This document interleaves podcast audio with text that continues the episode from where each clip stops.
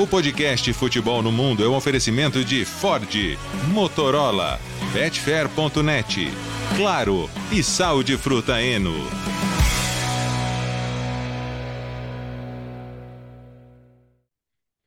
Alô Brasil, olá para você que é fã de esportes. Podcast Futebol no Mundo 206 está no ar a caminho.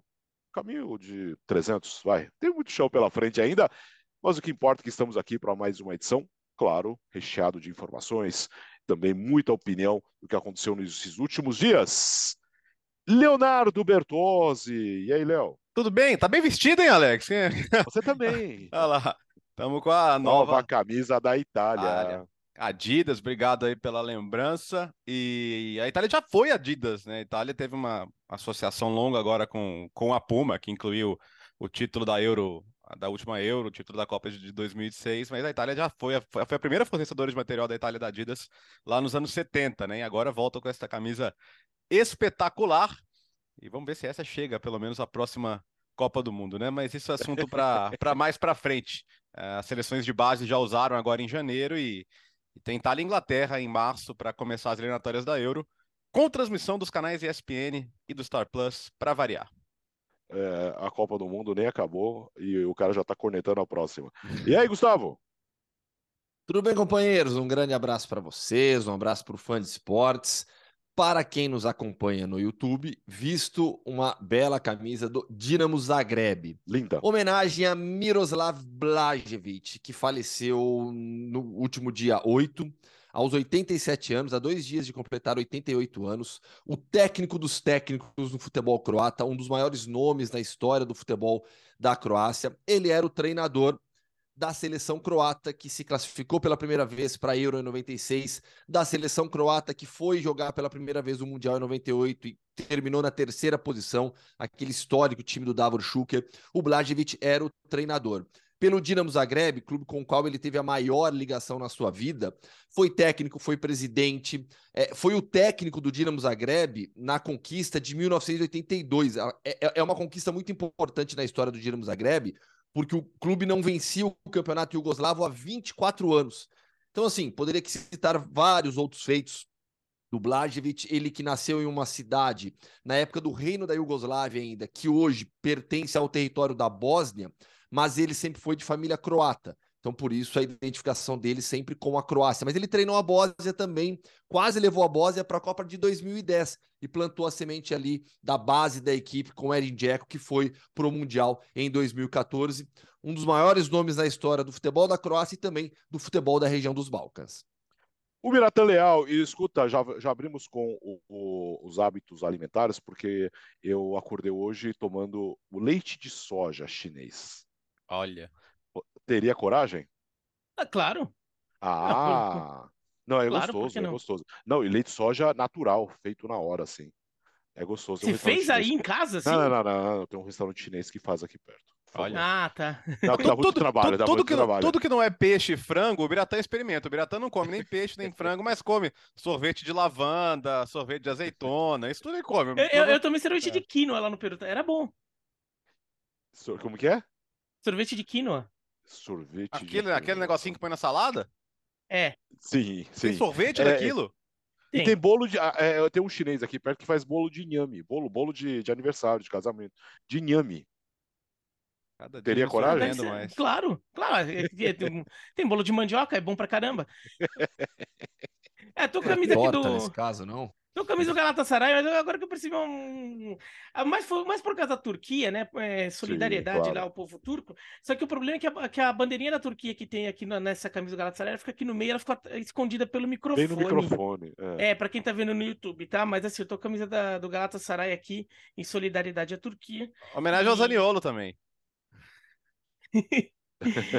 e mas vale o registro. E, né? e, e vamos ficar aqui na torcida para que é, tudo fique bem. As notícias que chegam ainda assustam bastante.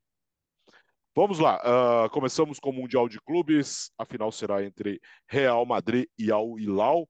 Uh, disputa em terceiro lugar um pouco mais cedo no sábado. Será entre Al Ali e o Flamengo, Léo. Mudaram até o lugar a decisão de terceiro lugar, né? Coisa, pra, né? Foi para Tanger, né? Para é, preservar o gramado. Seria a rodada dupla mas para preservar o gramado mudaram. Eu não acho legal, não. A FIFA, a FIFA avacalha demais o Mundial que ela mesma organiza, né? Mudar, um, uh, mudar o local de um jogo faltando dois dias é muito bizarro e temos que criticar a organização da FIFA. Para mim é muito claro que a FIFA só faz o Mundial de Clubes desse jeito porque ainda não conseguiu inaugurar o outro, né? É, que está previsto para 2025 mas é uma falta de cuidado com a competição gigantesca. É, bom, não vai ser a final esperada porque o Flamengo perdeu para o Hilal, né? Porque do outro lado o Real Madrid fez 4 a 1 mas é bom destacar que o 4 a 1 não conta a história do jogo, cara, não conta mesmo. O Awali fez uma partida excelente, digna, é, no sentido de que é um time que tem chegado às semifinais dos mundiais, inclusive foi terceiro colocado na edição retrasada, vencendo o Palmeiras nos pênaltis. É, ano passado vendeu caro a derrota também na semifinal e o, o, o Awali chega a ter a bola do 2 a 2 né? Então a bola é uma Sim. chance clara dentro da grande área, um, que é desperdiçada, e o Real Madrid só no finalzinho do jogo, gol do Rodrigo, e aí o Arribas que mal, mal tinha entrado no jogo fazendo o 4 a 1 Então é só para destacar que não, o Real Madrid não teve essa vida fácil que todo mundo imaginava que ele tivesse, não. É, dito isso, a notícia da quinta-feira é que Benzema e Militão viajam para o Marrocos para a decisão. O Courtois fica em casa e, e o Lunin foi bem. É bom destacar isso, né? O Lunin fez um bom jogo. É um goleiro que tem muito poucos minutos, porque o Courtois quase nunca dá brecha para que ele jogue. E o Real Madrid nem sempre vai longe na Copa do Rei também, que é a única competição em que ele joga, né? Então, mas ele foi bem também e, e vai ser o grande desfoque para a final o Courtois. Com base no que a gente viu nas semifinais, é, eu vou ficar surpreso se der jogo, para ser bastante sincero. Vou ficar surpreso. Acho que é, o Al-Hilal tem muitos méritos por ter chegado à final, sem dúvida nenhuma, mas que, que o, assim, o Flamengo deu alguns tiros no seu pé, a expulsão do Gerson no primeiro tempo, enfim. Acho que era, era um jogo que, com 11 contra 11, eu não conseguiria ver o Al-Hilal vencendo. Mas, azar do Flamengo, bom para o Al-Hilal, que, que tem jogadores que estão acostumados a cenários internacionais e, e podem fazer a diferença na final. Mas é, deve, deve ser uma final protocolar. Vou ser bem sincero com você, não estou esperando uma final muito emocionante, não. É, como Real Madrid e Al Ain, por exemplo. Real Madrid e Kashima Antlers até foi emocionante. Foi para prorrogação e o Kashima reclama com razão da prorrogação naquele jogo. A gente poderia ter tido o primeiro asiático campeão lá em 16 com o Kashima Antlers e seria justo, porque jogaram melhor que o Real Madrid aquela final. Mas 18, por exemplo, foi uma final sem história e talvez seja uma final mais para essa última. Quinta final do Real Madrid, a terceira contra asiáticos, né? Mais que contra sul-americanos até. E a culpa é dos sul-americanos, né? Que não, não, não conseguem mais chegar. É... Assim, em relação ao Al-Ali, que o Bertozzi citou, eu, eu, vou discordar um pouco. Eu acho que cabe sim o um elogio ao Ali, ao Ali pelo primeiro tempo, uma equipe que mostrou organização, é um lado direito muito forte com o El Shahat, né? Transformou o jogo do Camavinga em ruim. Né? O, o, o, Camavinga se mostrou uma improvisação na lateral esquerda diante do Ali. Aqui uhum. em La Liga ele estava jogando pela lateral esquerda indo muito bem. Sofreu e sofreu muito. Mas tem um lance para mim que é capital na partida, que é o pênalti não marcado no Vinícius, que poderia ter deixado o jogo em 3 a 0 né? E ali eu acho que a vida do Real Madrid teria sido bem mais fácil, mais tranquila. É, não marcaram aquele pênalti, mesmo com o VAR, e aí quando o Ali faz o gol e na sequência perde dois gols, foram duas oportunidades, né? O Al, o Ali teve duas oportunidades para empatar. Ali realmente o Real Madrid correu risco. Aí no final faz os outros dois gols. Então acho que teve, acho que o, o Ali merece o elogio pela forma como jogou, mas é, se, se, se fosse para a escolhe um vencedor pelo rendimento das duas equipes ah, claro, partida. É, acho que né, é, mais esse sentido. Concorda, é, acho que, é, eu só acho que a atuação foi boa. Eu entendi, é. Foi, mas foi mesmo, mas foi. Eu só não consegui entender como não marcar aquele pênalti no, no Vinícius. Né? Assim, claramente não tem toque na bola, claramente toca no pé do Vinícius Júnior. É, arbitragem bastante contestada, né? Porque o Flamengo também reclamou muito da arbitragem, é, do pênalti marcado, da expulsão do Gerson. Mas no final das contas, é, o, o, Rodrigo, até depois do jogo, é, nas entrevistas ali na, na, na zona mista, né, falou que o pessoal do Real Madrid estava esperando já a classificação do Al Hilal e não do Flamengo. Sobre o jogo do Flamengo e do Al Hilal, a gente cansou de falar aqui, né, sobre a qualidade da, da, da, equipe saudita, tem base da seleção da Arábia Saudita, jogadores internacionais, jogadores que, que já se destacaram na Europa, destacaram no futebol brasileiro. É, a, a, no final das contas, a diferença do futebol brasileiro para o futebol mundial de, de, de elite, a gente está falando do Al Hilal, que é um, um, dos principais, ou o principal clube do Oriente Médio, Né? Ela é menor do que as pessoas imaginam. Essa é a verdade. Né? Enquanto da Europa, para mim, ainda continua grande em relação aos demais. Eu, mas em relação, pensando na decisão, tô, com o Bertozzi no sentido de que está mais para um Real Madrid Alain do que qualquer outra coisa, dada a diferença que existe hoje entre os times.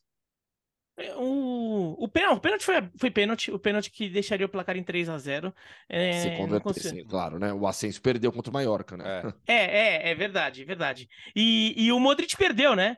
O, o Modric perdeu um pênalti Sim, também. É. Né? O pênalti que faria o 3 a 1 naquele momento, porque o jogo tava 2 a 1 até os acréscimos, né? O terceiro e o quarto gol, os dois foram nos acréscimos, para ficar 4 a 1 Mas o 3 a 0 naquele momento também seria um placar exagerado porque vinha sendo o jogo. É que o Real Madrid é um time com um nível técnico muito superior, então é um time que, assim, se, se cria cinco chances, é, com, ainda mais contra um time que é de nível técnico inferior, que vai ter uma marcação, vai ter um, um, uma capacidade de fechar espaço menor. O Real Madrid cria 5, ah, converte 3 contra um Al Ahly. O Al cria 5, converte uma ou não converte nenhuma. É, porque os jogadores não são é, tão qualificados. O Xerife, por exemplo, poderia ter aberto o marcador no primeiro tempo e perder a oportunidade. Sim, é, é aquela coisa. O, o, o Rodrigo perdeu uma, o Vinícius Júnior perdeu uma, ah, na terceira a bola entrou. Na terceira o Vinícius Júnior fez 1 a 0 né? Então, é, a diferença técnica também se vê nessas horas. Mas eu acho que o placar de 4x1, acho que um 3x1, acho que seria um placar que retrataria melhor o que foi o jogo em relação ao quanto a mais um time jogou que o outro. Até considerando que o, que o Real Madrid jogou com desfalques e não jogou, assim, é, sexta marcha. O Real uhum. Madrid jogou em quarta, às vezes botava uma quinta, depois voltava para quarta, né? O, o Levou, o Real né? Madrid... Foi ah, levando, o... né? Foi levando, foi levando. Eu não acho que o Real Madrid jogou com preguiça total por, sei lá, o Manchester United, quando ganhou da LDU na final, jogou com preguiça. Ali jogou, jogou com preguiça e com um a menos ainda. É, não, jogou ali, naquele lá, o, o, o Manchester United, é, assim, claramente, ou então o Bayern de Munique contra o Raja Casablanca. Foi. Que também, o Bayern de Munique resolveu rápido o jogo, né, foi dois gols, ah, deixa agora, que se dane, não quero mais jogar. Né? Não, o Real Madrid quis jogar, só que, assim, não foi, assim, não jogou com a intensidade de joga, que, que usa para jogar contra o Barcelona. É meio, é meio natural, né? E, então ganhou. Eu acho que o jogo, afinal, o, o Al Hilal eu vejo como um time de nível técnico superior ao Al Ahly. Eu acho que o jogo tende a ser meio parecido. O Real Madrid jogando com alguns jogadores é, voltando, né? O Benzema, por exemplo, tende a jogar um pouquinho, um pouquinho mais acelerado, mas acho que o adversário é um pouquinho mais forte. Também com alguns jogadores um pouquinho melhor, mas acho que a diferença técnica tende a ficar meio parecida no final das contas por causa disso. Agora, a arbitragem desse Mundial tá fraca, né? O, esse jogo, é, a questão do pênalti, o, e assim, até questão de critérios, né? O, o o pênalti que o Modric perde foi pênalti também. Sim. Mas assim, eu achei que ele foi um pênalti menos escancarado do que o pênalti que ele não deu. Concordo. Porque foi um pênalti muito claro. O que, o que ele não deu não dá para entender, porque assim, no, com, com, quando mostra as imagens, né, e vai pro VAR, você vê claramente que há um toque na pé, no pé do Vinícius, não toca na bola, a bola tá em jogo, ele é derrubado por causa desse toque, não, não deu para entender. E, Realmente. E, e, e, neste lance rolou muito aquela, aquela regra de transmissão da FIFA que adotaram na Copa do Mundo. Lance polêmico, que inclusive o VAR poderia intervir e não intervém, eles não ficam se matando e mostrar replay. O que deixa a gente até mais desconfiado da marcação. Né? Porque se eles têm um replay que mostra que não foi pênalti, põe a porcaria do replay no ar. Né? Um replay que mostra que de repente o cara, o zagueiro, tocou na bola. Por exemplo, antes de tocar no Vinícius Júnior, mostra o replay. Né? E, e, vários lances na Copa do Mundo foram assim, lances duvidosos, que a gente ficava desconfiando, pô, vamos ver pelo VAR, pô, será que não tinha? E eles simplesmente não mostravam, né, o replay para a gente entender a jogada. E é, aconteceu a mesma coisa agora, o Real Madrid tem, é, deve ser campeão, e essa vitória do, do Al Hilal sobre o Flamengo, que olha, e daí o 3 a 2 foi um placar, pelo que foi, sobretudo o segundo tempo, que acabou generoso com o Flamengo o, o Al Hilal jogou com, com, mandou bola na trave, mostrou até uma certa falta de capricho, assim, um excesso de confiança na hora de finalizar no segundo tempo e acabou desperdiçando oportunidade, mas pelo segundo tempo o Al Hilal poderia até ter vencido por mais. Mostra, assim, o Flamengo é mais time que o Al Hilal no geral, mas não é tão mais time assim. Se perde um jogador como o Gerson e se o técnico faz tanta substituição atrapalhada como o Vitor Pereira fez, se fica inferior você fica um time de nível técnico inferior, porque você se destruiu a, é, a, ponto de o adversário ser superior. E o Al Hilal foi bastante superior ao Flamengo no segundo tempo. Isso fica de recado ao futebol brasileiro. Quando a gente vem aqui em programa, aqui no ESPN FC, é, e fala: Ó, oh, mas assim, tem que respeitar o Al Hilal, é um bom time, tem que respeitar o sei lá o quê, é um bom time. Sabe? A gente não tá falando isso só para ser legalzinho com, com o adversário, só porque, não, a gente tá querendo ser legal assim, não, porque o futebol internacional. Não, porque o time é interessante. Eu tenho, eu tenho um, um, um, um conhecido, um amigo que, que, tra que. Hoje ele, ele saiu, né, mas ele trabalhava em, em, em, comissão técnica de, de clube, clube grande brasileiro, clube que joga Libertadores tudo. Ele falou assim: olha. O Al Hilal tem pelo menos uns cinco jogadores que, que, que jogariam tranquilamente no, no, no clube que eu trabalhava. Entendeu? Ele falando como um analista técnico ah, é, sobre a situação. Por quê? Porque tem bom jogador de verdade lá. Assim, não, é... E a gente tem que parar com isso de. Ah, é só porque não conhece, não sabe. A, a, seleção saudita não é a melhor seleção do universo, mas ela mostrou que tem bom nível técnico, bom nível competitivo na Copa do Mundo. Até me surpreendeu, mostrou um nível técnico superior ao que eu imaginava pelo que a gente, pelo que a gente tinha visto nas eliminatórias. E, e, e oito jogadores daquela seleção são do Al Hilal. Então, assim, e ainda tem mais os estrangeiros, que são estrangeiros de. O, o Marega, o Igalo, são estrangeiros de nível europeu, de nível de Liga Europeia. O Michael é nível de Série A do brasileiro. Então, é, quando a gente fala que, que o time é perigoso, tem que levar a sério, tomar cuidado. Ó, o Flamengo é mais time, mas, pô, se não jogar a sério pode ter problemas. O time é bem montado, tem bons jogadores da seleção do país dele, no caso da Arábia Saudita. É, é, é de verdade, entendeu? Não pode acontecer. O, o, como o Flamengo já tinha sofrido no, em 2019, no auge do Flamengo, de, dessa nova dessa fase do Flamengo vitoriosa, o melhor momento Pô, pastou para ganhar por 3x1 de virada. Por quê? Porque o time é bom, tem bons jogadores também. Então, é, levar um pouco mais em consideração e, e, assim, entrar no Mundial, talvez até colocando menos pressão no clube brasileiro em cima da semifinal e do clube sul-americano em geral. Sabe qual é o problema pro Real Madrid, não é tão barbada. Sabe qual é o problema pro Real Madrid agora? Cara, na boa, voltar para casa com a taça depois de ganhar de Al e Al Hilal, cara, hum, é, a, a, eu acho que você ainda, você ainda pega o Flamengo, vá lá, essa sensação, sabe? Um gigante do futebol brasileiro, sul-americano. Você ainda volta com a sensação de, pô, legal, ganhando uma taça num jogo grande e tal. Agora, Cara, vai, a, o, o, sentimento vai de voltar com o título, agora, né? Vai voltar com o título pensando é, no jogo é no, do, do, próximo o, jogo em La Liga. O sentimento, de obri... o sentimento de obrigação já existia, mesmo contra o Flamengo, mesmo contra qualquer sul-americano, porque hoje o europeu é muito melhor de qualquer jeito. Mas agora é aquela coisa de, cara, se ganhar, ninguém vai dar a mínima pelota. E se perder, vai. vai olha, imagina se o Real Madrid perder para o Hilal, cara. Tô só imaginando é. o pessoal em é Barcelona olhando isso. E, e, sabe que o assim, assim, aquela história sobre, sobre o Mundial. O, o Mundial aqui, ele tem repercussão, ele é, é, é, divulgado, todo mundo fala nos jornais, na imprensa, mas claro que não tem o mesmo peso que a gente dá no Brasil para o Mundial de Clubes. Isso é fato. Mas e, não, não é que tá tudo. Ah, todo mundo. Ninguém tá nem aí pro Mundial. Não, não é assim. Todo mundo se importa assim com o Mundial, é o Real Madrid que tá jogando. Mas como o Bertozzi colocou, agora vira protocolar diante é. desses dois adversários. A competição aqui passa em canal aberto. Então, assim, é, é, La Liga, por exemplo, os jogos quase todos, tudo em canal fechado, né? Pacote fechado. O Mundial tá, tá passando na Tele 5, que é uma TV, um canal de TV aberto aqui. Então todo mundo viu o jogo, todo mundo vê. É, um ponto que eu acho que que já gerou alguma, já gerou notícia depois e acho que pode render mais é a questão envolvendo o próprio Vinícius Júnior. Só que uma notícia felizmente positiva, né? Houve repercussão já de como o Vinícius ontem jogou bem e, e olha só, ele não foi caçado em campo, sofreu duas faltas. Ah, então você está querendo defender o Vinícius, não pode marcar o Vinícius. Não, marcar normal, sem ficar provocando, xingando, batendo o tempo todo.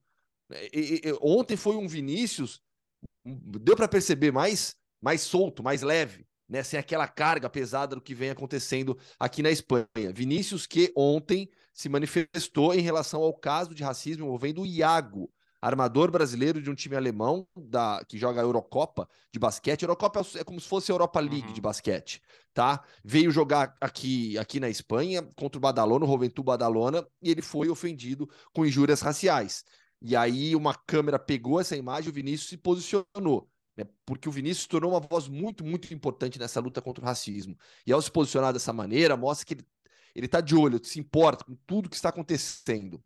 Né? E em campo, a gente viu realmente um Vinícius jogar solto, tranquilo. Foi eleito melhor em campo. Ele e o Rodrigo jogaram muito, né? O Rodrigo marcou é um golaço. A jogada do segundo gol foi toda do Rodrigo também.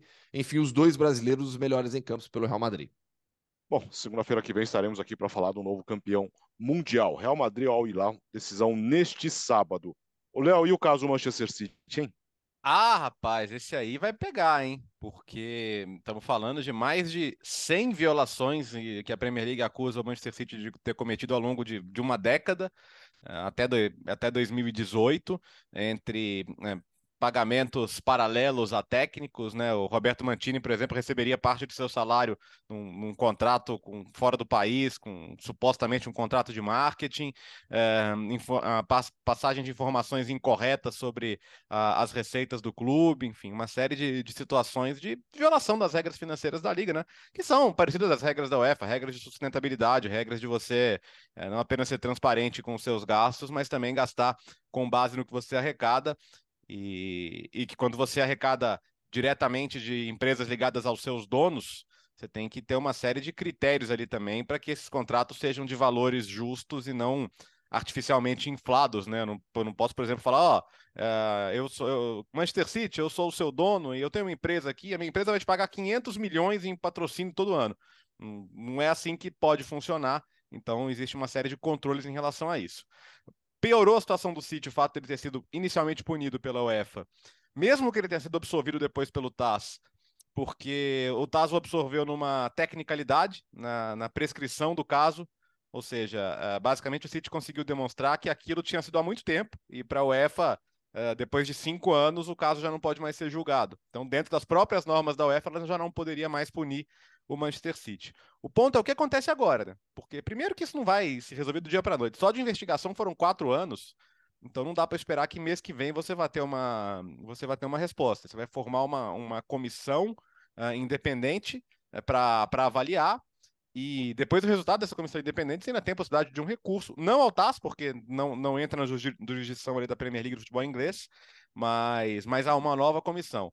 Então, eu não acho que a gente vai ter sentenças a ponto de serem impactadas impactada essa temporada, mas em algum momento vai ser.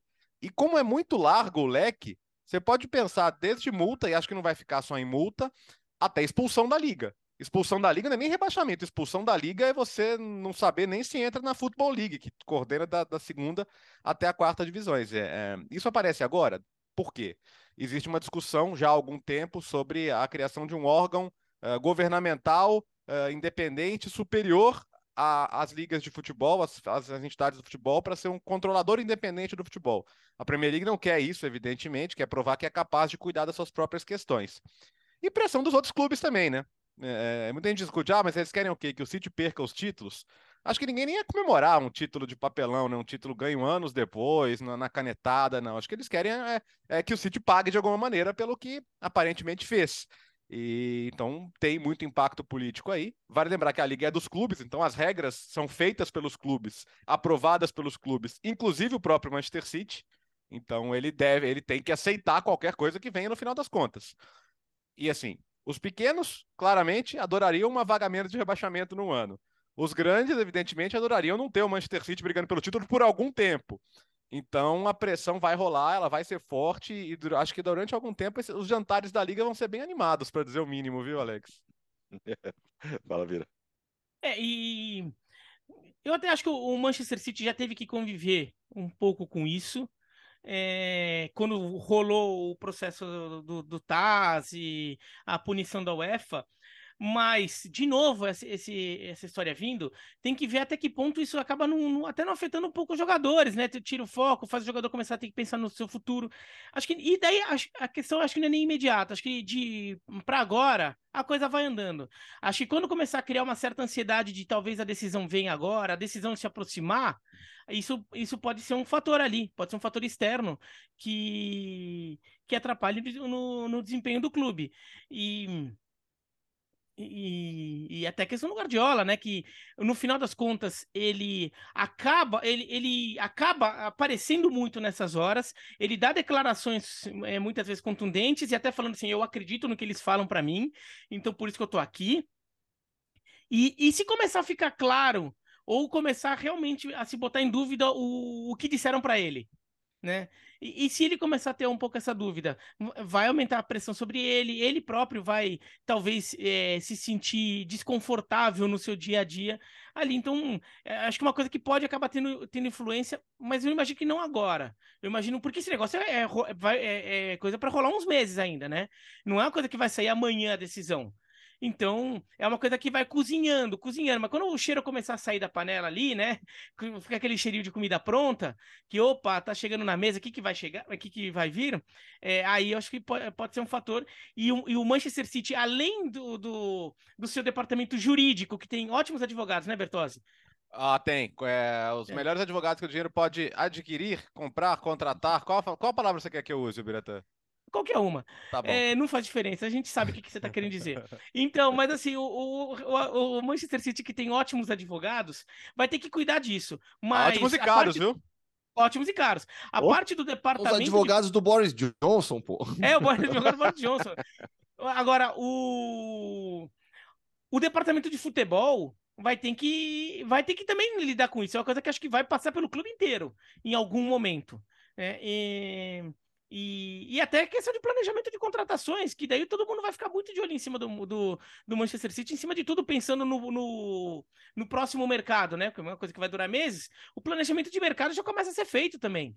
É, então é, é uma coisa que, que vai, ser, vai, ser, vai ser complicada e vai botar um pouco à prova toda a, a governança da Premier League, porque é uma decisão que vai ser dura de ser tomada para qualquer lado, muita pressão anti-Manchester City, e, e claro, o próprio Manchester City ele faz muita pressão a seu favor, óbvio, e é um, uma figura importante lá dentro, então é uma pressão relevante mesmo sendo de um clube só. Olha, CBF começa a esfregar as mãos pensando em Pep Guardiola, Real Madrid esfrega as mãos pensando em Haaland.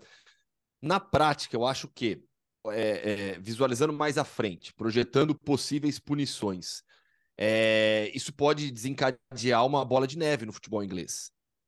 É, o futebol inglês ele vive com essa realidade de, de, de, clubes bilionários e que se tornaram bilionários por conta de seus proprietários, de, dos estados que compram os clubes, nesses últimos anos. A Premier League se isolou como maior e principal liga do mundo graças a esse dinheiro que entrou. Sejamos bem claros e diretos. A Premier League se tornou o que ela é hoje a todo o trabalho que foi feito desde os anos 90, a reorganização do futebol inglês, profissionalização, etc. Mas porque entram estados colocando dinheiro, bilionários colocando dinheiro, a Premier League jamais se importou com a origem desse dinheiro. É, e aí, naturalmente, a liga vai ficando cada vez mais forte, com mais jogadores internacionais, os direitos de transmissão sobem e, essa, e ela se distancia de todo mundo. Ponto a partir do momento que você pune o principal. Eu não vou dizer que é o principal expoente, que eu acho que o principal expoente foi o Chelsea, com o Roman Abramovich. Mas o, o City se tornou o principal case nesse sentido, dessa era bilionária da Premier League com dinheiro estrangeiro entrando no país.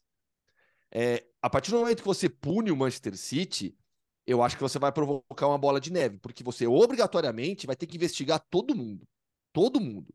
E se você investigar todo mundo, você vai achar muito mais podre. Mas muito.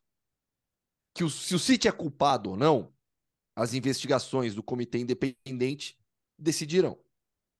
Mas se essas punições acontecerem e forem rígidas, como a gente imagina que, que, que, sejam, eu acho que o futebol inglês ele vai precisar passar por um momento de uma reformulação grande de revisão das suas de revisão das questões financeiras do balanço. A gente fala tanto da regra dos 50 mais 1 da Bundesliga, do controle financeiro que a Liga tem. A Premier League não me parece se importar tanto com isso.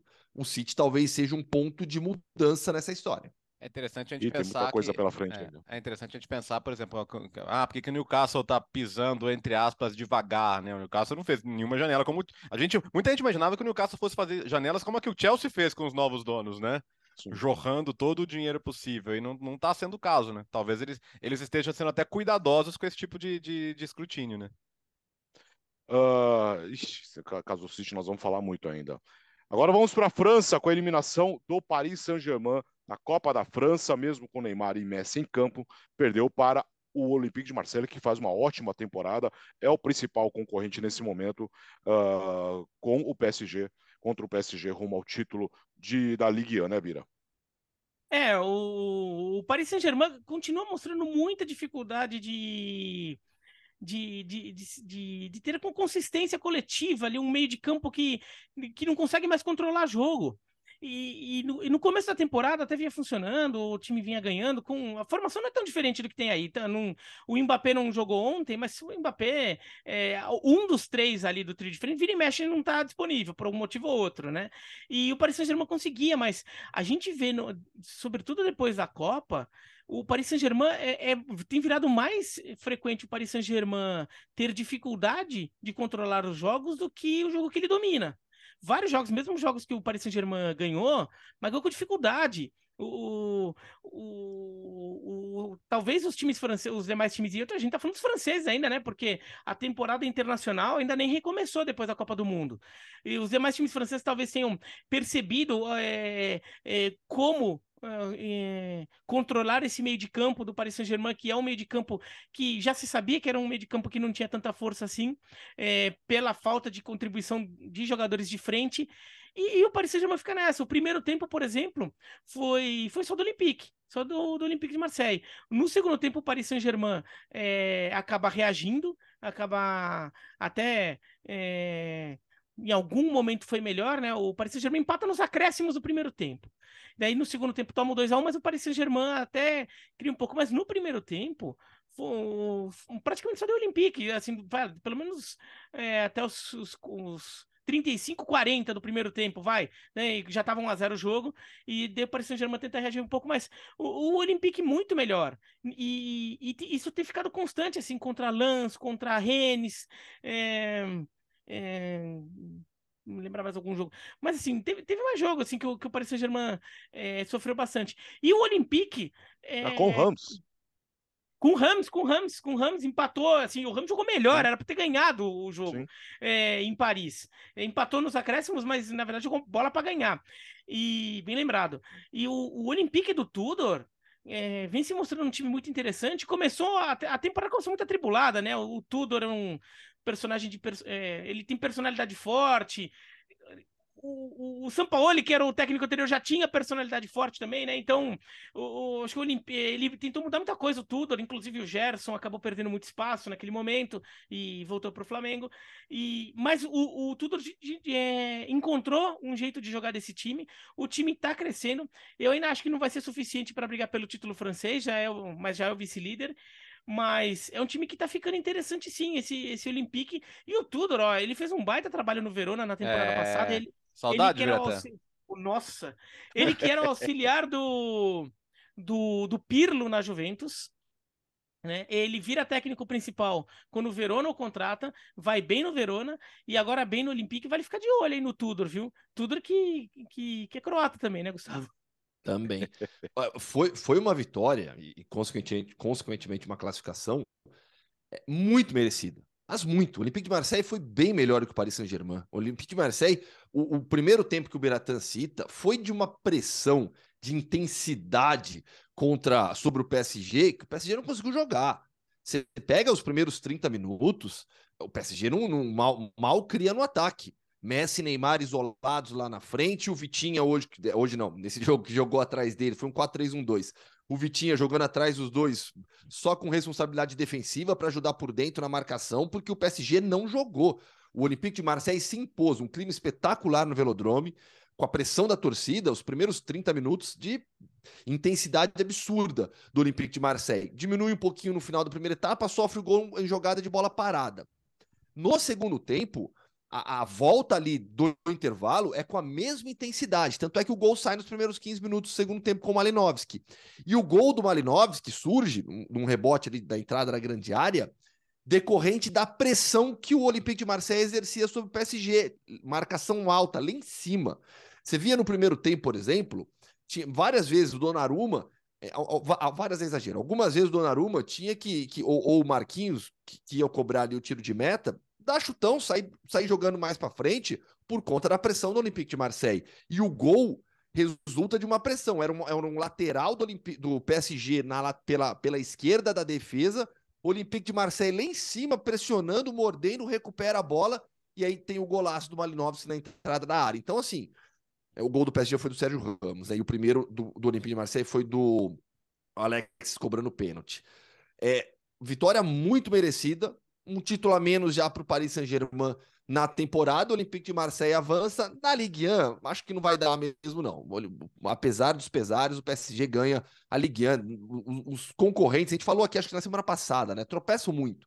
Muito, Sim. são muito. Porque a Ligue 1, na verdade, ela, ela é bastante equilibrada, tecnicamente, do, do tirando, segundo... Tirando, é, tirando é. o líder, né? Então é, é, é, é, igual o que a gente está vendo na Bundesliga, só que na Bundesliga o, o Bayern também vem perdendo pontos. Mas na, na, é uma liga muito equilibrada, trocam, trocam muitos pontos entre eles ali. Então acontece esses tropeços. E aí na Liguinha vai dar PSG, mas na Copa da França não vai dar mais. E como diria o Neto, não vai dar. E, e o Olympique de Marseille jogou bem, eu gostei do jogo do Olympique de Marseille. Vale, vale esse elogio que o Biratan fez pro Tudor mesmo. Ô, Neto! Esse, esse, esse resultado machuca o Paris Saint-Germain. Perder a Copa da França não machuca tanto. Ainda que o Paris Saint-Germain tenha tão mais time que o resto, que tenha. Se sinta, vai numa obrigação de ganhar todos os campeonatos e quando perde algum fica chato. É, a Copa da França, assim, não é o fim do mundo para o Paris Saint-Germain. Mas perder do Olympique é. Né? É, é, é, clássico, é rivalidade, os times se odeiam. É, é, uma rivalidade que, em alguns aspectos, lembra um pouco, não em relação a, a equilíbrio, a, grandeza dos clubes, mas em relação à dinâmica da rivalidade. É um Real Madrid-Barcelona, é o time da capital, mais metido a cosmopolita. O, o Olympique de Marseille é um time da segunda principal cidade, é um time que tem um caráter regional muito forte lá na, lá na, na Provença. Né? Então, é, é um, é, mais é um time que se nacionalizou, tem, é a maior torcida da França do Olympique de Marseille, então passou a ter torcida em todo o país. É uma rivalidade muito forte, que não é só entre dois clubes, mas assim, entre duas cidades, entre duas regiões da França, entre dois jeitos de ser, né? Marseille é uma cidade litorânea, na, no Mediterrâneo, já tem um clima, é quase Itália, né? Então já é um francês até de personalidade muito diferente do francês de Paris. Então, é, é uma rivalidade muito forte, é, tem muito ódio entre as duas torcidas, é, já chegou até a ter caso de violência, então perder do, do, do Olympique machuca, dói, e, assim. E, machuca é, porque é raro, né, Biratã? Porque se a gente pegar de 2011 para cá, quando entrou o investimento do, do Qatar no PSG, é só a terceira vez.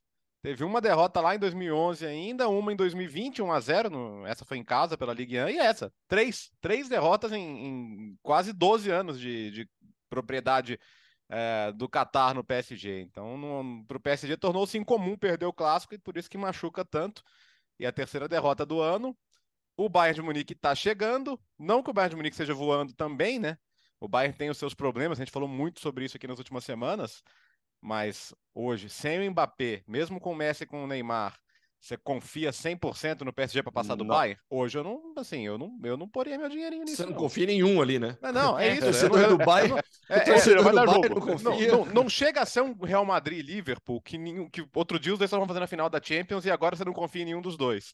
Mas o, o PSG e Bayern, assim, eu tenho muita dificuldade de dar um prognóstico hoje. Ainda mais com esse é. desfalque do, do Mbappé aí. E só para não perder o gancho, Alex, elogiar o Guendouzi, jogou muito. Jogou muito. O Guendouzi estava em todas as partes do campo ali jogando na faixa central, mas você via ele em todas as partes do campo. Para mim foi o grande destaque individual do jogo do Marseille. Obrigado pelo gancho. Então é o seguinte: quartas e final da Copa da Alemanha. Já temos aqui os times definidos: Borussia Dortmund, Nuremberg, Eintracht Frankfurt, Freiburg, Bayern de Munique, RB Leipzig, União Berlim e Stuttgart, Gustavo. Pois é, qual que é a curiosidade dessa história?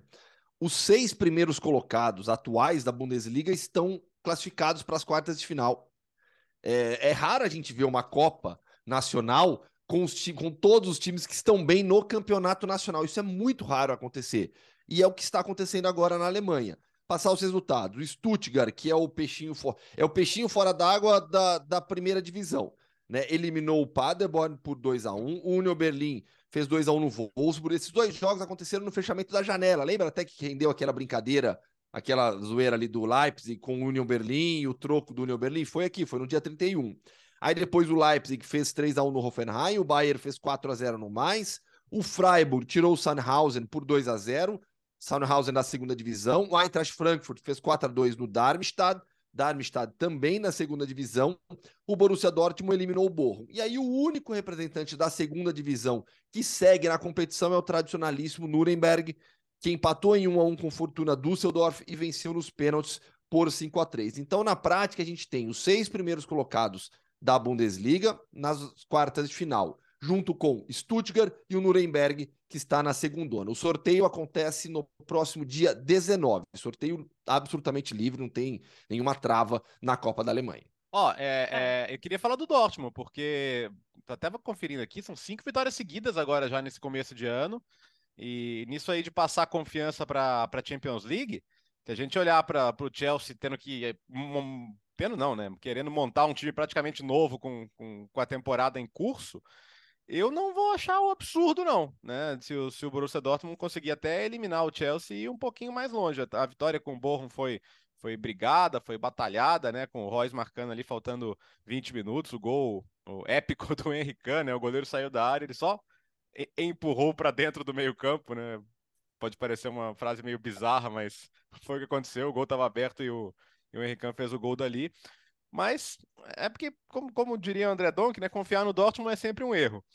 Mas eu, eu, eu, eu, tô, eu tô esboçando confiar que se não vá passar do Chelsea, pelo menos vai ser um jogo mais interessante do que algumas pessoas possam pensar. Fala, Vira. Não, eu ia só comentar rapidinho o que o Gustavo falou do, do Nuremberg, que é o único time é, da segunda divisão que tá vivo. O Nuremberg tá brigando para não cair para terceira. Né? Ele, tá na, ele, estaria na, ele tá naquela zona de repescagem ali para baixo na, na, na, na, Bundesliga 2.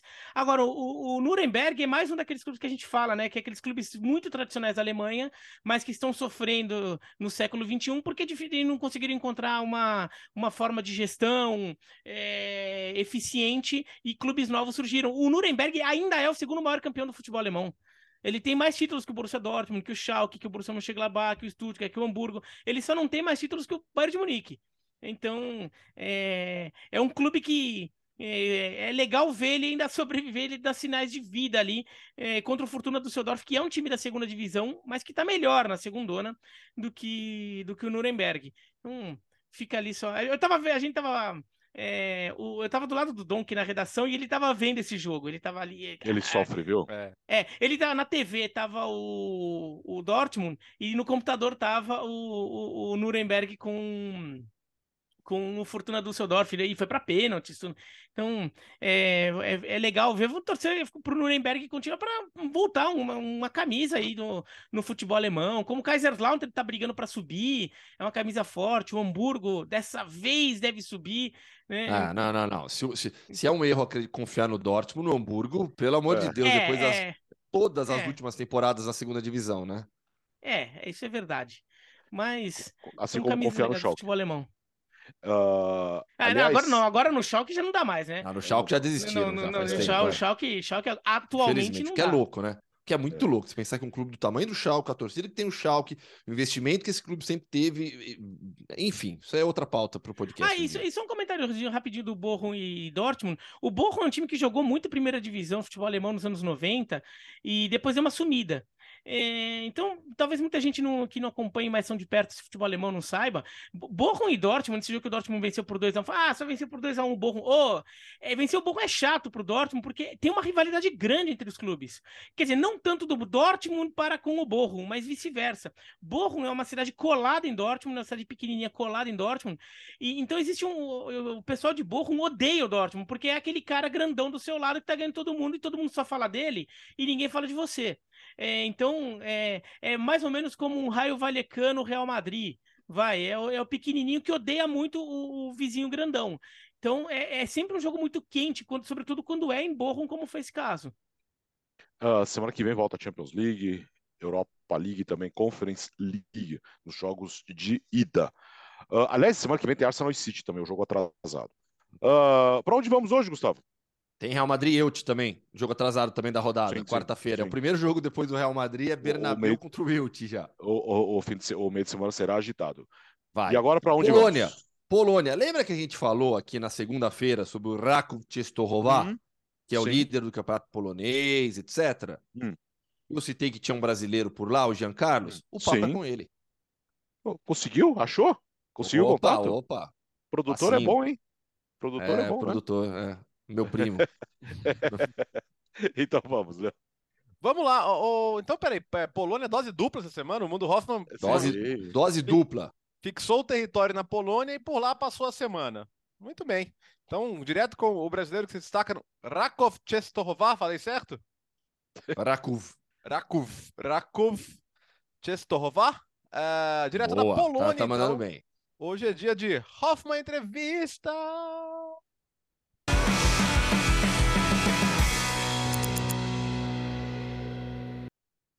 Polônia, então, fã de esportes, viagem para a Polônia, porque o papo dessa semana é com Jean Carlos. Jean, grande abraço para você, prazer te conhecer.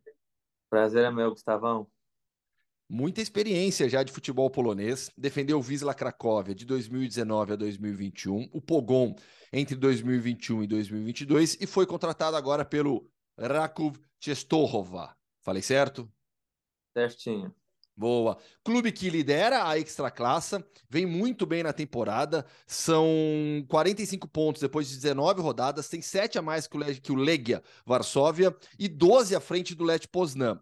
Sendo que é um clube com uma história particular, afinal de contas, nos dois últimos anos, foi bicampeão da Copa da Polônia e vice-campeão polonês. Esse ano vai? Esperemos que sim. A gente está na luta, né? A gente está realmente com a, a, a, sensação de que esse vai ser o ano, que esse vai ser o ano que a gente vai conseguir. E como eu foi levo aqui não há muito tempo, como, como você disse, né? Eu cheguei há pouco tempo, mas você percebe no vestuário, nos treinos, a energia e é realmente positiva e estamos com, com muita esperança de conseguir esse, esse ano. E como é que foi a sua transferência, né? Depois é, de se destacar pelas, pelo Visla e pelo, pelo Pogon, ser contratado agora pelo Pogon. Como que surgiu a proposta, a oportunidade? Bom, é, igual você diz, né? Eu acho que, em resumo, foi... Eu fui dando meus passinhos, né? Ano a ano, temporada a temporada, graças a Deus. E eu estava no Pogon, estava, não sei, não sei que mês exatamente foi, um pouco antes, né, da, da janela começar e abrir. E, e eles estavam, né, já mostrando interesse, né? a gente entrou em contato e teve já alguma oferta, algo, algo mais interessante, foi para frente. E acabou que, que, conversando com os dois clubes, né, eu sou uma pessoa muito honesta, uma pessoa muito clara, conversei com, com o diretor no Pogon, na, na, na, época, o presidente, eles foi muito é, compreensíveis comigo, todo mundo entendeu a situação e foi possível fazer a, a transferência para o Rakov. E você, bom, já conhece muito bem o futebol polonês, conhece muito bem a Polônia. Essa época do ano para jogar bola é difícil, hein? Se eu não me engano, foi a duas rodadas, eu acho que em Varsóvia, que caiu uma nevasca no jogo de vocês. Sim, sim, sim. Não, foi o jogo passado agora, no sábado. A gente jogou aqui em casa e, cara, já faz frio por si. E, mas mesmo assim, bom, você aquece, você começa a jogar e mais ou menos passa, né? E no segundo tempo, Gustavo, eu não lembro jogar com tanta neve, ou seja, o campo tava branco, mas não é aquele tipo um metro de neve, alguma coisa assim. Tava branco, né? Mas a questão de você não vê a neve caindo, aqueles, aqueles eu não sei como é que fala. É, os flocos de neve mesmo, os né? Os flocos de neve grande, cara. E era, eu, eu falei, toquei meu limite, toquei meu limite de, de questão de frio e de foi muito, foi um dos momentos assim, acho que um dos jogos mais que eu passei frio mesmo jogando. Nossa, é, não, e foi, então foi nesse jogo agora contra o Piast Glivic, né? Exato, exato. No primeiro, porque assim, eu vi o gol, né, o lance do o, a jogada de gol, o campo tá bonitinho, não tem neve, não tem nada. Exato, foi do nada, exato, né? Exato, do nada. Eu não sei que minuto que foi, mas o segundo tempo, acho que é mais ou menos a metade, 65, 70, uma coisa assim. Do nada, cara, começou um, um pouquinho e de repente cai aqueles flocos de neve incríveis. Eu, não sei. Polônia, mano. Polônia é assim. E a vida em Częstochowa, uma cidade de 200, 215 mil habitantes, mais ou menos, no interior da Polônia?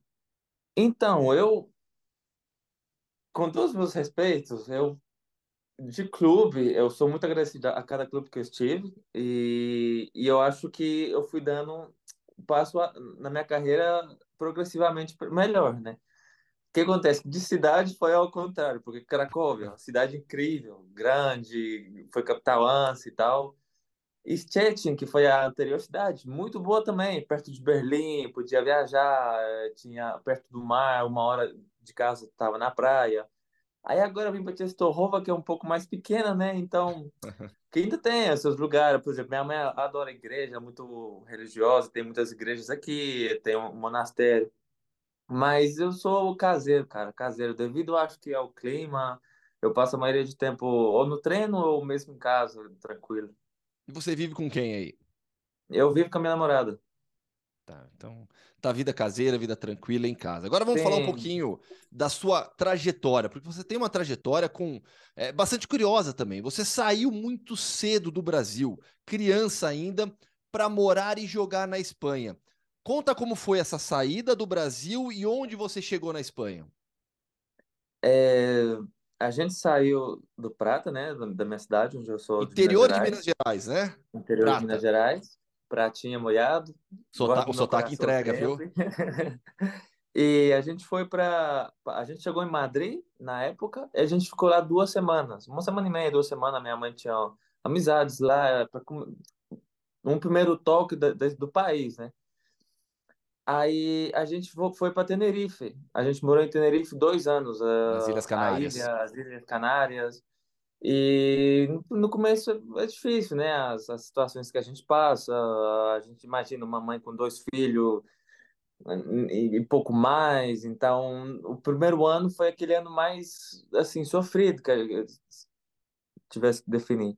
Eu lembro que a gente tinha um apartamentozinho pequenininho e, e claro, sendo do Brasil Uh, você chega na Espanha, chega em Tenerife, cara, nós andava na rua, tipo, com meu irmão, tá, com minha mãe, a gente olhava assim no lixo, tipo, pô, uma geladeira quase nova, um, uma cama, um, um, sei lá, um, um, um de lavar louça, de lavar roupa, tudo assim, usado, mas a gente falava, pô, Sim. claro, vindo do Brasil, né, que é um pouco mais pobre nesse sentido, a, na época a nossa casa era praticamente do lixo, cara, sabe? Era tipo, eu lembro que meu irmão, a gente pegava uma cama, levava mó feliz pra minha mãe, ah, mãe, esse é o colchão atrás, tudo isso.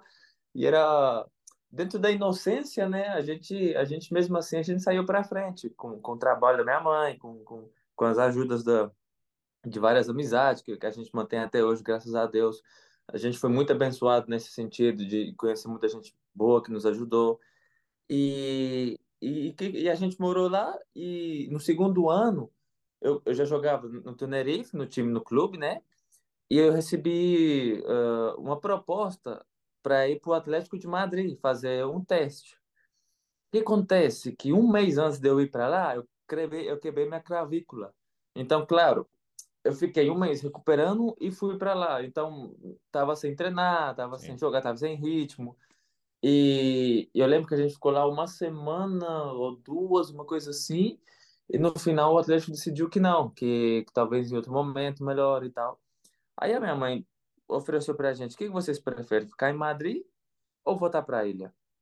E claro, assim, no sentido de oportunidades, Madrid é melhor, né? Capital, Espanha e tal. E ela, ela continuava com as amizades que ela tinha, que ela tinha de lá e a gente acabou ficando lá. Tá. Porque vocês se mudaram então para Espanha com a sua mãe a, a, em busca de uma vida melhor mesmo. Sim, exatamente. Ou seja, a ideia dela, claro que era focada um pouco no futebol, porque a gente jogava e, e, a gente destacava. Meu irmão também na época. E, e essa foi mais a ideia, mas em geral foi para dar um futuro melhor para a gente. Um, e, e acabou que a gente foi. Então foi isso, cara. Foi uma mãe com dois filhos e tentar, sabe? Um pouco na loucura, né? A gente. Eu lembro na época o povo falava, o povo do prato lá, ah, mãe doida, pegar os dois filhos, vai para vai Espanha e tal, não sei o quê. Foi um pouco atrevido na, na, parte dela, mas graças a Deus, você vê, né? Os resultados que, que, que dá. Pois é, e, e depois, depois, da negativa do Atlético, vem o convite do Real Madrid? não, veio, eu fiquei um ano jogando num time mais pequeno, né, de Madrid. Sim e que se chamava Parla, Parla Escola, não sei se você conhece aí de Parla. Sim. E, e foi muito bom ano, um ano magnífico. E no final do ano eu tinha proposta do Getafe, eu tinha proposta do Real Madrid, eu tinha proposta do Atlético de novo, uhum. tinha proposta do, do Raio Vallecano também na época. E, e no final, claro, você escuta os nomes, né? eu, quando escutei Real Madrid, eu foi algo tipo. Não sei, até hoje não sei, eu não, eu não encontro as palavras para explicar o momento, né? Aquela criança, escuta Real Madrid e tal, um sonho, cara, um sonho. E como foi o período lá? Lá em, Valde... lá em Valdebebas? Em Valdebebas. É uma nuvem, cara. Você mora e constantemente numa nuvem, ou seja, você tem de tudo melhor, não sei quantos campos, uh, academia, é, é o melhor, cara. Ou seja, o Real Madrid é o time que é por a organização, por as instalações, por a profissionalidade, por, por tudo, sabe? Você vê, você, você entra e você vê que é tipo outro mundo. Sim. E, e foi ótimo, uma experiência incrível, uma experiência incrível. No Real você não acaba jogando. Você é emprestado ao Fuenlabrada, onde aí sim consegue se destacar, jogar profissionalmente, e depois tem a transferência para o Granada. É, como que foi esse período também, essa transição do Real Madrid no empréstimo para o Fuenlabrada e a saída em definitivo para o Granada? Sim, foi, foi, cara, foi um, um cúmulo de coisas, né? Porque era assim, eu realmente esperava, pelo menos, ficar um, um aquele ano que eu, que eu tive que sair no Castilha. Porque eu acabava de. Aquele ano que eu joguei, eu tive várias lesões, então eu não tive muita continuidade, é certo. Mas quando eu recuperei, voltei e comecei a jogar, eu fui com o Brasil Sub-20 jogar um Mundial. Exato. Então é tipo, claro, ele volta de, de, de ser vice-campeão, jogando, tendo minutos, e, e eles decidiram prestar. Então realmente foi algo um pouco. Eu, eu recebi, na época, algo negativo, né? Porque, pô, acabei de voltar não é que eu não joguei ou joguei mal, é que eu não joguei, entendeu? Então não teve, eu não, eu não tive um critério de ah, já você jogou, mas você não jogou porque você porque você errou, porque você não foi bem. Eu não joguei porque eu estava machucado. Eu até lembro que na época eu comecei aquele ano bastante bem, jogando com o Borja Maioral e, e, e foi muito, muito bom começo. Aí eu voltei, eles decidiram emprestar. No momento é, é, é triste, né? Sai dali depois de acho que seis anos que foi. Mas mesmo assim, eu tive uma grande proposta de, de trabalhar com o Fernando Morientes como treinador no Fuenlabrada. E, e, bom, você aceita, você se adapta e a vida continua, né? E, e como você disse, um bom ano. Aí depois a gente, eu, eu tive a proposta de ir para Granada e acho que foi uma muito boa experiência também. Madurez ano, tras ano, debutei na primeira divisão da, da Espanha, que é também algo incrível. E, e assim foi, cara. Essa história da estreia em La Liga é legal, porque você estreia pelo Granada contra o Espanhol, substituindo o Andrés Pereira. Sim, sim, eu lembro direito. Seu parceiro de Mundial, né? Sim, exato. Eu conheci ele do Mundial e quando ele foi para Granada, eu treinava com eles, né? Eu fiz a pré-temporada com eles. É, muitas vezes eu treinava com o primeiro time. E a gente sempre manteve essa, essa amizade. E foi muito legal. Foi tipo, pô, a gente estava no Mundial, agora o debut, nós se trocando. Então foi, foi aí experiência muito boa. E para a gente lembrar o Mundial, Mundial de 2015, time do comandado pelo Alexandre Galo, tinha o Gabriel Jesus, que já era destaque do Palmeiras, você, hum. o Andréas Pereira, é, o time que acabou vice-campeão mundial, perdeu para a Sérvia na final, né? Exato, a gente começou perdendo de 1 a 0, o Andréas empatou no segundo tempo, e na prorrogação aos 118, era no finalzinho, já a gente já estava preparando os pênaltis, eles, eles fizeram o segundo. Foi o, um dos momentos muito feliz, mas também muito triste, você está tão perto né, de conseguir algo incrível. É. E, e, vem cá, eh, Jean, sobre a sua sequência agora né, de carreira. Esse contrato que você assinou agora com o Oráculo vai até quando? Vai até 2026. Ah, Assinei é três um... anos. Essa temporada e três anos. Já é um contrato maior, né? Sim, sim, sim. Vida estabelecida, tá feliz, tá tranquilo na Polônia? Sim, é... passando um pouquinho de frio, não vou mentir. Mas é o que você fala, né? Já é minha quarta temporada, já estou acostumado com com a liga, estou aprendendo polonês, finalmente estou começando a aprender polonês. Tá falando já? E... É algo, eu solto de vez em quando alguma coisa. É realmente uma, uma língua, um idioma, cara, muito complicado, muito é. complicado. Boa. Jean, foi um prazer te conhecer. Eu tenho certeza que o fã de esportes gostou demais do seu do papo contigo também. Na última edição, na segunda-feira, eu falei sobre o campeonato polonês, falei sobre o Rakov, né? Te citei. Agora tá aqui, você tá aqui no programa explicando qual é a situação do Rakov Częstochowa na Extraclasse, tá falando muito do futebol polonês e da sua trajetória também. Muito obrigado. Obrigado. Com Deus. Abração.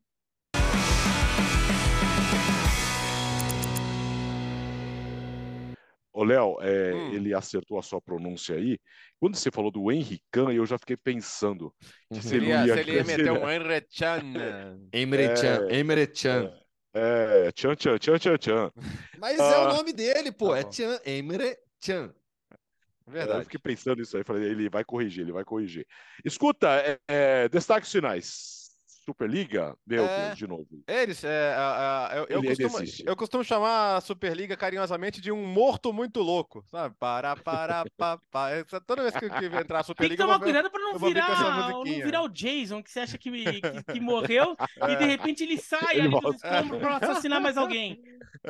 não, porque a, a, a, eles contrataram uma empresa, a A22, né, para cuidar dos, dos interesses da Superliga, que, como sabemos, foi um projeto é, lançado às pressas, com nenhum tipo de apoio popular, e tanto que ele foi é, esmagado rapidamente é, e três clubes apenas permanecem ligados a ele. Alguém vai falar, ah, mas tem assinatura de outros lá, mas assinatura, meu amigo. Amanhã isso aí vira processo. O importante é que, especialmente todos os ingleses já se dissociaram disso, né? É, mas falando, não, olha, a gente conversou com os clubes aqui e, e vamos, vamos reapresentar nosso projeto agora com sistema de mérito esportivo, de 60 a 80 clubes envolvidos em diferentes níveis de competição, né? É, regras de sustentabilidade financeira. É, basicamente, o que a Superliga está propondo hoje é o que já existe, só que controlado por ela e não pela UEFA, como é hoje. É, é, é basicamente uma última cartada, porque está perto a decisão da Corte Europeia de Justiça. Né? A gente já teve no final do ano passado uma, um parecer do advogado-geral que, que, que colocou pró-FIFA e UEFA, no sentido de que deu a eles razão em, em punir eventuais iniciativas paralelas como proteção ao modelo esportivo vigente. E eles estão tentando provar que a UEFA comete monopólio e que isso não pode acontecer e que ela não pode penalizar quem né, lançar outras competições ou organizar outras competições. Se eles conseguirem provar isso, sem dúvida, aí sem brincadeira nenhuma, a Superliga volta a ganhar força. E muita gente que está escondidinha atrás do, do, da parede pode voltar a, a mostrar as garras ou ela pode simplesmente morrer de vez, que é o que eu acho que vai acontecer, né? Acho que é, é muito raro que, uma, que, que, esse parecer não seja respeitado depois pela, pela Corte Europeia de Justiça, então isso não chega agora por acaso. É uma última tentativa de convencer que, que a raposa vai cuidar direitinho do galinheiro, né? Mas acho que cai nisso quem quer. É, a gente vê muito a situação financeira do Barcelona e da Juventus, principalmente nos últimos anos. O fato de, de o próprio Florentino Pérez olhar para o crescimento dos clubes ingleses é, em termos de receita, arrecadação e saber que, que é difícil continuar competindo. É, mas é, eu acho que é uma tentativa desesperada e que não vai dar em nada. Rapidinho, Alex, que eu sei que a gente já está na reta final, estourando já. O que para mim fica, assim, eu também duvido do sucesso dessa Superliga, dessa ideia específica de Superliga. Mas o que para mim fica cada vez mais evidente e forte é o movimento existente eh, de busca por um novo formato diante do que a Premier League vem fazendo, diante do isolamento financeiro da Premier League na comparação com as outras grandes ligas continentais. Então, assim, acredito que isso de Superliga agora, que esse projeto não vai dar em nada, não vai vingar, mas a ideia não vai morrer. É o que eu percebo que, que, que esse movimento veio para ficar. Não sei em quanto tempo, mas um dia vai conseguir alguma coisa. É, mas a, a, todas as vezes que se falou de uma Superliga tinha a ver com isso. É, isso vem desde os anos 90. Nos é. anos 90 já veio com o papo de ah, empresa de marketing, sei lá o quê. O calendário era bem menos é, congestionado. E foi quando a UEFA abre vaga para vice-campeões das principais ligas, né? A, a, Champions League, que mesmo depois que ela muda de nome, ela continua por um tempo sendo só para os campeões nacionais. Ela abre para vices, depois abre para terceiros e quartos, né? Então tudo teve a ver com clubes ameaçando criar. De fato, dessa vez a Superliga ameaçou ser criada e a UEFA respondeu apresentando um novo formato, que, que supostamente seria mais é, atrativo para os clubes, e ainda assim eles estão insistindo. Então talvez eles não estejam convencidos do formato da, da Champions League, que terá a partir de 24 ou de 25, mas vai ter. 24 é, 25. É, 24 25 que então é, que vai ter a partir da não da próxima temporada da outra. Então acho que eles ainda não estão convencidos e é, o domínio excessivo, o domínio econômico que começa a se transformar em domínio técnico da Premier League sobre o resto, aí também serve como mais um motivo para fazer os clubes tentarem arranjar alguma coisa. Agora, isso também faz com que os clubes ingleses se sintam menos interessados ainda na Superliga claro. hoje do que se sentiram é, há uns anos quando assinaram aquele, aquele documento. Ô, Bira, um destaque para a Libertadores que já começou, estamos na primeira fase, são três fases antes da fase de grupos. Nessa primeira fase são três jogos, três confrontos. Né? O Nacional Potosí em casa perdeu para o El Nacional, jogo que você esteve na ESPN no Star Plus. Na abertura tivemos o Juan Caio uh, vencendo o Nacional uh, do Paraguai por 2 a 1 e nesta quinta-feira ainda teremos Boston River e o Zamora. É, é começou na terça-feira, né, com esse esporte Huancaio e, e Nacional do Paraguai. Aliás, muitos nacionais jogando, né? Porque a gente teve o Nacional do Paraguai jogando na terça, teve o clássico de Nacional, do Nacional Potosí contra o El Nacional na quarta, e no Mundial de Clubes também teve o Nacional, né? A gente falou já, o Nacional do Egito perdeu de 4 a 1 do Real Madrid, já que não sabe, ao Arli significa o Nacional, né? Então o Nacional do Egito perdeu do Real Madrid. Clássico Nacional é demais, hein? Ah. É, o clássico de Nacional. Não são Sim. os dois maiores clubes de Nacional, né? O maior clube de Nacional é o de Medellín e de, os dois maiores são de Montevideo. São os dois grandes clubes da cidade nacional. É... Mas a, a, Libertadores já começou com algumas coisas bem, bem América Latina, bem América do Sul, assim, né? O, e assim, e até no, no, no, num aspecto é, triste, num, de, de, é, no caso do jogo do Peru, que jogou com, foi com portões fechados, porque ainda é, muitas, muitos protestos, muitas manifestações, muitos confrontos é, é, no Peru, nas cidades peruanas, então não havia condições de segurança para fazer esporte Huancaio e, e Nacional do Paraguai com público, então o jogo foi com portões fechados, inclusive até menos de uma semana antes do jogo não se sabia onde ia ser o jogo se o jogo ia ser é, em Huancaio ou não. Inclusive, o Campeonato Peruano começou com um monte de WO porque os times não estão conseguindo viajar pelo país. Então, é, a coisa está tá, tá, complicada ainda no Peru e isso se refletiu nessa abertura da, da Libertadores, que acabou sendo com portões fechados, mas o Sport Huancaio até fez valer a altitude né, de mais de 3 mil metros para vencer o, o, Nacional do Paraguai. No, no, no, jogo de ontem, né, entre o Nacional do Potosí contra o, o El Nacional, também de novo uma questão ali de, de, Libertadores. O jogo foi em La Paz, o jogo não foi em Potosí. Né? Potosí é uma cidade de 4 mil metros de altitude, o jogo foi La Paz com 3.600, porque o estádio de Potosí não foi homologado pela Comebol como apto a receber um jogo desse. Por quê? Porque não tinha iluminação. Acontece que tem iluminação no estádio. Eles terminaram a obra da iluminação antes do jogo. Eles até fizeram um negócio lá, é, mostrar para Comebol como estava ali, vamos tentar aprovação em cima da hora, mas foi muito em cima da hora. É, se o Nacional Potosí avançar na competição, é, provavelmente poderá já jogar em Potosí. Então, para quem tem muito medo dessa altitude extrema de Oruro, Potosí, não fique preocupado porque o Nacional Potosí perdeu de 6 a 1 em casa no jogo de ida, então não vai ter problema. Daí, ó, só, só algumas coisas do El Nacional que, ó, o El Nacional tá, é, veio, veio da, o El Nacional, pô, um time gigante do futebol equatoriano, Sim. a gente se acostumou a ver, jogar Libertadores, era o time que era ligado ao exército equatoriano, né? Por isso é um clube que tradicionalmente só tem jogadores equatorianos, não tem estrangeiros. É... E mesmo agora que ele não é mais ligado ao, ao, exército, ele manteve essa filosofia. Tanto é que o apelido dos times são os puros criolhos, né? Que são os puros nativos. Só tem jogador equatoriano. Ainda que o técnico seja o Ever Almeida, aquele Ever Almeida lá do Paraguai, do Olímpia do Paraguai. Do, é... do, do Olímpia da final de 2013. Sim, e também é, é goleiro do Olímpia campeão de 79 e campeão em 90 é, da Libertadores. Ele que é uruguaio naturalizado paraguaio.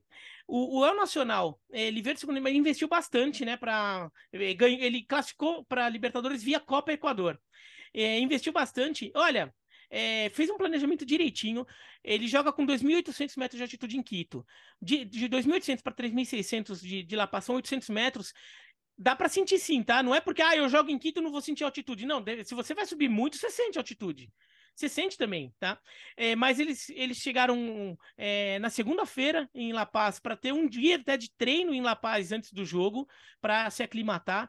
Passaram o trator, foi 5 a 1 no primeiro tempo e tem bons jogadores nesse, nesse, nesse, nesse elo nacional. E jogadores que mostram muito perfil de jogador que o Equador tem formado muito. A gente vê muito jogador assim no Independente Del Vale, a gente vê muito, eh, tem visto agora no, no Barcelona de Guayaquil e na seleção equatoriana. Jogadores muito fortes fisicamente, mas com técnica, com talento. É, time que joga muito rápido, articulando bastante. É, é um time que, que se o, o elo nacional passar pelas fases eliminatórias, depois pegaria Independente Independiente Medellín, depois pegaria o Magalhães do, do, do Chile, ou. E agora me fugiu outro time que seria. Ai, saco. É, mas. É, ainda tem umas fases para avançar, mas se chegar a Libertadores, vale ficar atento ao SL Nacional e até para clube brasileiro, vale ficar atento até para mercado, viu? Tem jogador lá que, que pode ser útil no futebol brasileiro. Libertadores, os canais ESPN também no ah, semana que vem. Confirmar tá, duas semanas a chegada dos brasileiros. Confirmar a chave que Always Red, o Biratão, adversário Always do Magajanes, é. É, não, é o Always Red. Se, se o Elo Nacional passou o trator no Nacional Potosí, não sei se vai ter tanta dificuldade contra o Always Red. Daqui a duas semanas, a entrada dos brasileiros na segunda fase. Atlético Mineiro e também o Fortaleza. Terminou o podcast Futebol no Mundo 206. Valeu, Léo. Valeu, até segunda-feira com a edição 207, semana de competições europeias a próxima. Exatamente. Valeu, Gustavo. Bom frio aí pra você. Valeu, um grande tá abraço tá frio pra todo ainda mundo aí? até segunda. Tá, tá frio, ainda? Tá, tá, inverno, né, pô? É, Mas Madrid curte... tem sol, então tudo, tudo fica tranquilo. É, é, logo estarei aí. Tchau, Bira. Tchau. É, e pô, semana que vem já tem Champions de novo, né? Enfim, enfim. Né? A Champions Vai parou mais cedo a, temporada, a Champions parou, terminou mais cedo, né? É, a fase de grupos por causa da Copa, aí, ó. A gente até esquece Europa League Conference. E tem a, a Liga Europa com o Barcelona. A gente podia na segunda, hein? hein? Vamos falar, na segunda vamos fazer um. É, fazer sim, um, um, um, apresenta grande aí de todos os é, jogos. lembrando que na quarta ainda tem um jogo atrasado, Arsenal e City, só isso. Só isso. Então, é, é Alex, e, e, o Real Madrid e Elche, né? Exatamente. Muita coisa para acontecer semana que vem. É isso. Podcast Futebol no Mundo 206. Semana que vem estaremos aqui mais uma vez. Bom fim de semana. O podcast Futebol no Mundo é um oferecimento de Ford, Motorola, Betfair.net, Claro e Sal de Fruta Eno.